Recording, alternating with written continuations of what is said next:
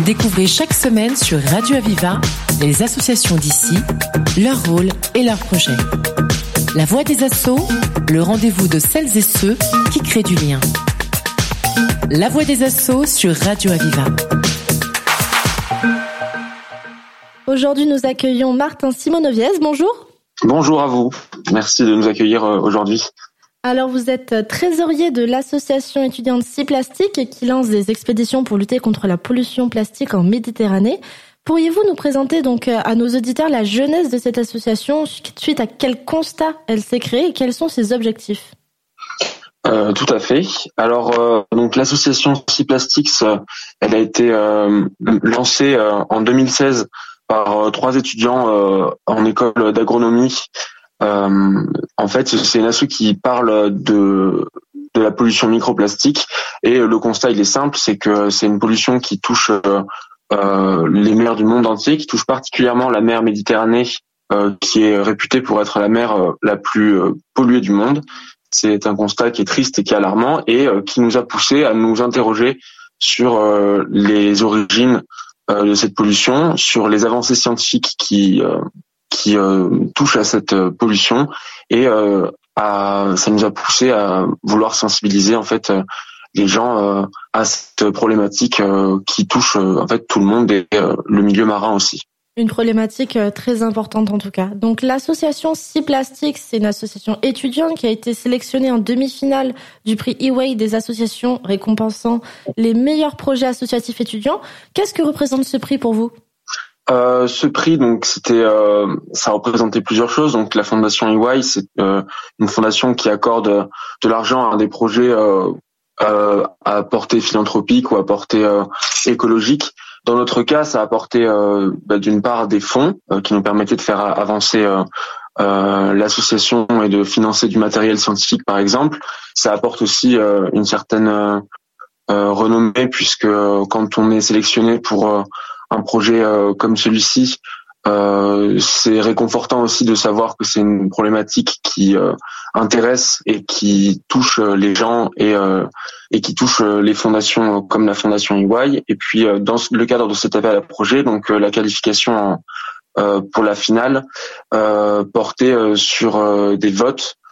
Donc c'était un nombre de votes par le grand public qui était décisif sur les qualifications. Donc c'était aussi l'occasion de de présenter notre association aux gens, de faire de la communication dessus et euh, de discuter. Euh, c'est un premier contact en fait avec le grand public euh, qui est toujours intéressant. Donc on voyait que ça touchait les gens et, et c'est aussi assez réconfortant quand on monte un projet comme ça. C'est sûr, c'est toujours un moyen de se faire connaître en tout cas.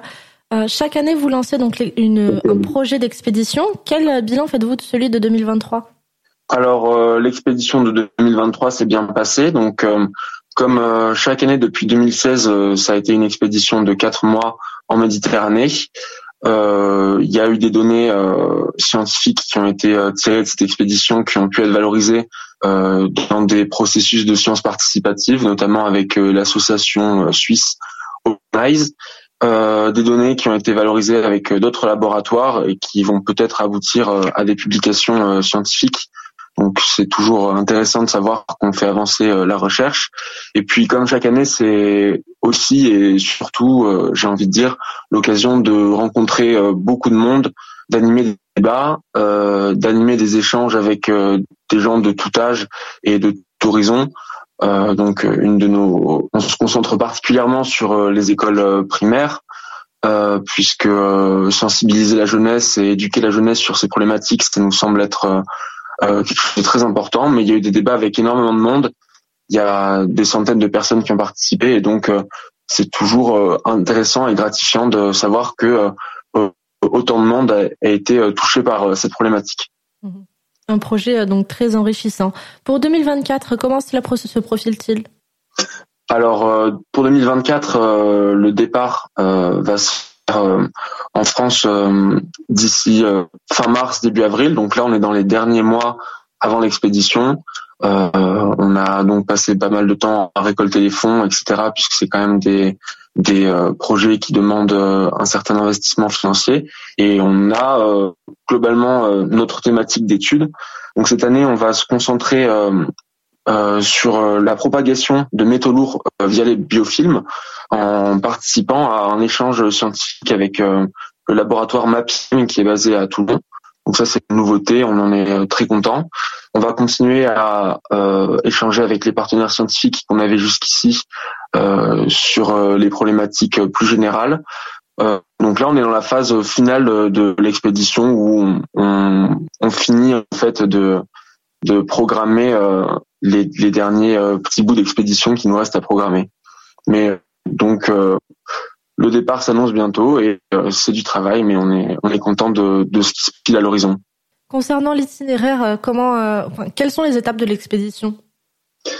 Alors très bonne question. Donc cette année, on va partir de Marseille probablement pour commencer par traverser le golfe du Lion donc euh, c'est une première partie en France euh, euh, assez intéressante puisqu'on a l'occasion de rencontrer pas mal de monde.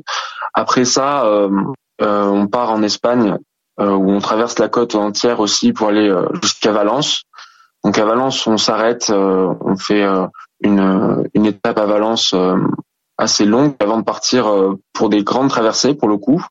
Donc on commence par aller au Baléares, donc Ibiza, Majorque, Minorque.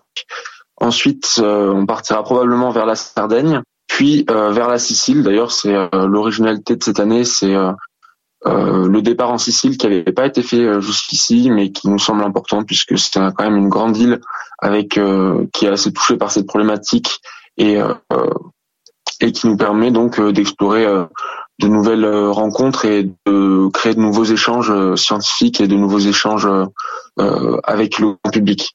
Et ensuite, après la Sicile, euh, on retourne vers la France euh, en passant par la Corse, puis euh, une dernière petite partie en Italie avant de retourner à Marseille. Et là, les quatre mois sont déjà passés. Et c'est la fin de l'expédition. Un beau projet en perspective en tout cas. Pour les personnes qui suivent, suivre l'avancement du projet ou vous apporter du soutien, comment faire? Alors euh, pour euh, nous apporter du soutien, euh, la meilleure chose à faire c'est la visibilité, c'est de s'intéresser à, nos réseaux puisqu'on est présent sur tous les réseaux. On a un site internet qu'on trouve directement en tapant C-Plastics en fait sur internet. On est présent sur Instagram, pareil C-Plastics, sur Facebook, sur LinkedIn même. et donc le meilleur le meilleur soutien en fait c'est c'est de c'est de suivre ces réseaux-là et de et de regarder un petit peu euh, notre actualité. Euh, ça nous fait toujours plaisir de savoir qu'il y a des gens qui s'y intéressent et euh, et c'est toujours l'occasion de de découvrir de nouvelles choses sur cette problématique-là. Une problématique très importante en tout cas. Martin Simonoviez, merci pour toutes ces informations. Je rappelle que vous êtes trésorier de Six Plastique, une association qui œuvre pour la dépollution plastique en Méditerranée. Merci infiniment. Découvrez chaque semaine sur Radio Aviva les associations d'ici, leur rôle et leurs projets.